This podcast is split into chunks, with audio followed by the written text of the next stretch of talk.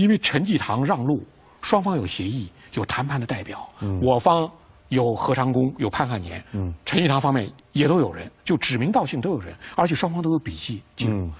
白崇禧的让路没有记载，毫无记录。哎，没有记录，双方有会谈吗？没有会谈，就形成了一个什么呢？就是中共党史研究上的一个谜点，一个谜底，就弄不清，长期弄不清楚这个问题。包括这个美国人苏尔斯伯里写了本《长征闻所未闻的故事》，苏尔斯斯伯里采采访了很多人，他说有证据表明，贵军的李宗仁、白崇禧之间和红军之间有一项谅解。有证据表明，证据在哪里？对，拿不出来。一个是红军早期的一个叫军事历史家，叫徐梦秋。徐梦秋呢，在三八年呢谈到的时候，当时广西的首领答应开放一个区域，但是具体也不详。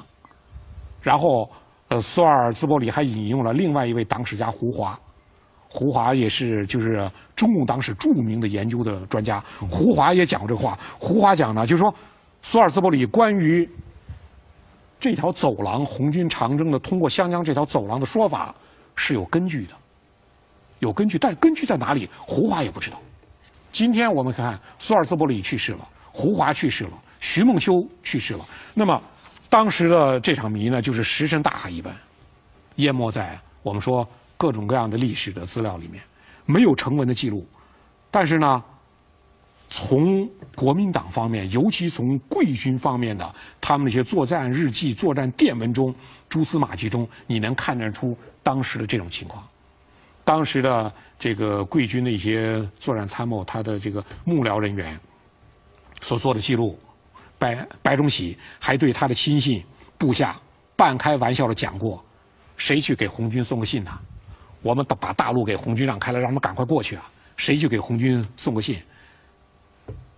我们说这是白崇禧讲的笑话，他不，他他不可能，不可能和红军建立这样的联系，也不可能和陈济棠一样达成这种默契。但是呢，白崇禧呢，通过笑话的方式呢，也是解这种我们讲历史之谜啊。我们说今天也是历史上有很多很多情况，其实并没有完全搞清楚的。嗯，哎，历史之谜，当然正是因为有这个谜，历史具有它的魅力，具有这种魅力。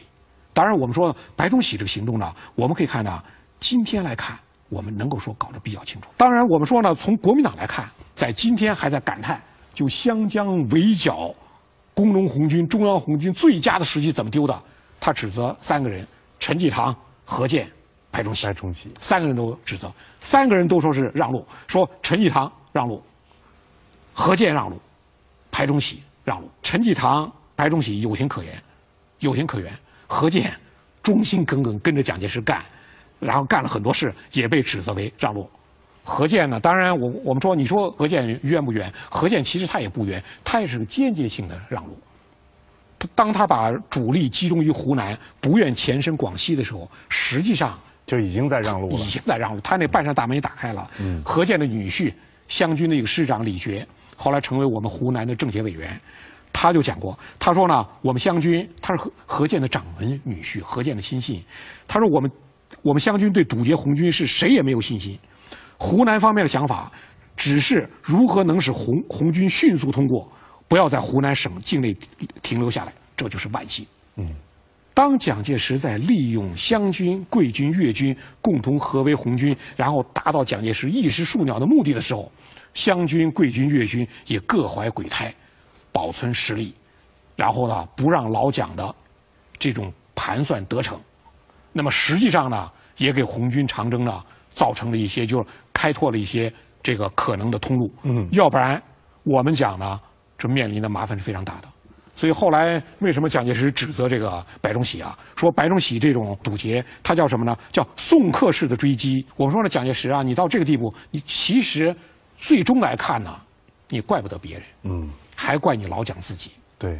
关键的因素是什么呢？就是老蒋，你的心眼太多了。别人都防着他，你还是想用红军长征、红军西征，同时收拾地方势力，你的意图太明显了。你不能怪说是白崇禧怎么防你，陈济棠怎么防你，何键怎么防你？你先看你怎么准备收拾他们呢？你包括蒋介石给他的，就说中央军的前敌总指挥薛岳发的这个电报，讲的非常明显，就一面弥平匪患。消灭红军，一面弥平军阀割据，收拾地方军阀。所以在这种情况之下，都是各怀鬼胎，个人有一本账，个人有本经，个人各念各的经。那么在这种情况之下呢，蒋介石叫什么呢？最终伤害其身，最终害害他自己。就是为什么中央军和红军就保持这样的距离？他就是什么呢？就是中央军以红军不做抵消，让红军去以地方军做抵消。这是蒋介石盘算。就你盘算的这么精，你说别人别人就不要做你类似的盘算，这从历史上也是不公正的。后来就说，当然是白崇禧让开了这个路。让开这个路，让红军通过。但是呢，白崇禧必须做出交代，他不做出交代，他对蒋介石也是不行的。白崇禧他就是什么呢？他最后击红军的后尾，抓了一部分，就是老弱病残，抓了一部分伤病员，作为红作为所谓红红军的俘虏，还抓了一部分红军的挑夫。红军的挑夫实际上是雇佣了当地的就是江西的老百姓，不管一并算入红军，然后再找了。呃，就是广西当地一些民众扮演红军，他拍了个片子，哎，拍了个片子叫，就是贵军大捷，俘获俘获红军七千人，嗯，七千人很多的数量，你得有人走过去啊。他镜头呢对着拍拍红军，就老弱病残、伤病员、挑夫和广西的一些民众扮演的红军。他拍这个片子呢，是拿到南京给老蒋交代，说是我贵军也是。呃，堵截红军有利的，你看我光抓红军的俘虏抓了七千人，他个这样给老蒋做个交代，蒋介石毫无办法。蒋介石明明知道他们在玩猫腻，也没有办法。后来呢，蒋介石没有办法，只好就说呢，红军穿过了湘江了，出出了境了，蒋介石要严令贵军尾追。当时贵军呢是派的贵军第七军，他的一个就是贵军的主力第七军，军长叫廖磊。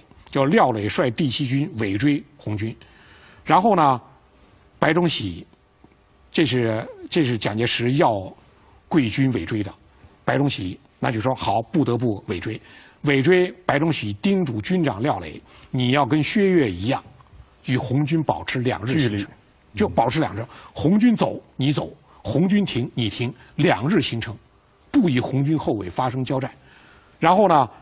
白崇禧的第七军呢，就以红军后卫的董振堂的第五军团，第五军团后卫保持两日距离。